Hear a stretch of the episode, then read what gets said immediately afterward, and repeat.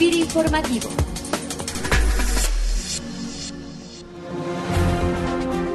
Hola, ¿qué tal? Desde la Subdirección de Promoción de Productos y Servicios en Oficina Central, les saluda Cecilia Arista en este que es el primer día laborable de 2017, un año que sabemos viene ya con grandes retos a superar, lo que por supuesto implica toda nuestra capacidad, nuestra disposición, experiencia y sobre todo actitud para encontrar en medio de estos retos oportunidades de crecimiento, de mejora y de cumplimiento de nuestras metas institucionales y por supuesto de nuestros propósitos y bueno, pues empezamos este año compartiendo con ustedes la opinión del ingeniero Manuel Monarres Macías, director general adjunto de Coordinación de Regionales, respecto a las acciones generales de nuestras oficinas FIRA en todo el país que se estarán llevando a cabo, se estarán realizando durante este 2017.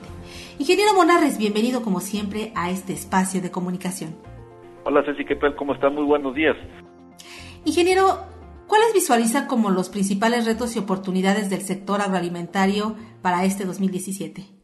Mientras el productor no vea en su negocio una posibilidad de generar los recursos para poder vivir, pues buscará siempre otras oportunidades. De ahí entonces que el gran reto viene de identificar las áreas de oportunidad, cómo ligar a ese productor a las cadenas de valor y la otra es hacer esas economías de escala que necesita hacer el pequeño productor, pues para poder ser un productor atractivo a la cadena de valor que le pueda surtir en oportunidad, suficiencia y calidad los productos que la industria necesita. Y creo que la principal fortaleza del sector agroalimentario es su propia solidez y la diversificación que tiene. México hoy es el productor número 12 de alimentos a nivel mundial y el séptimo productor de proteína animal. Y sobre todo en el contexto internacional, pues México tiene una fortaleza muy importante, sobre todo en la parte de la exportación de alimentos a todo el mundo. ¿Cuál es la estrategia de FIRA desde la Dirección General Adjunta de Coordinación de Regionales para poder aprovechar estos retos y oportunidades que se les presentan a los productores y empresas en el sector? Bueno, la estrategia de la institución, la estrategia institucional está fundamentada en un plan estratégico. Eh, esto se complementa con las acciones de definición a nivel regional, estatal y local a través del mapeo de las cadenas de valor, donde justamente se identifican las principales áreas de oportunidad y, y las acciones que FIRA podría aprovechar para impulsar esa cadena de valor.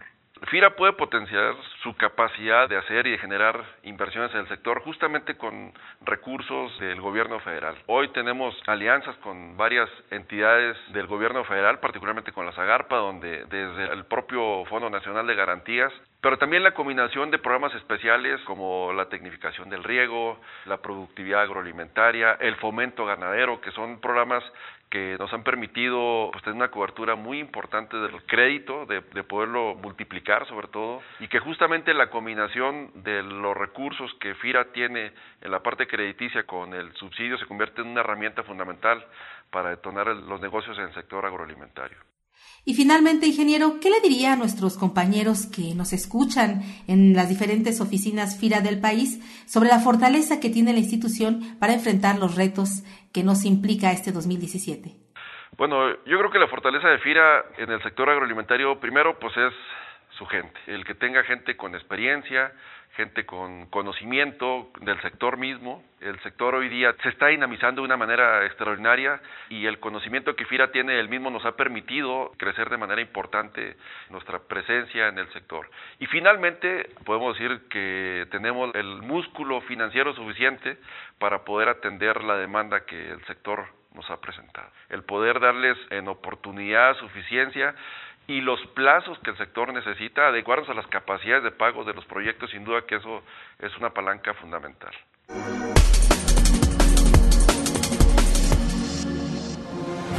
Pues agradecemos, como siempre, al ingeniero Manuel Monarres Macías por su amable participación aquí en FIRA Informativo.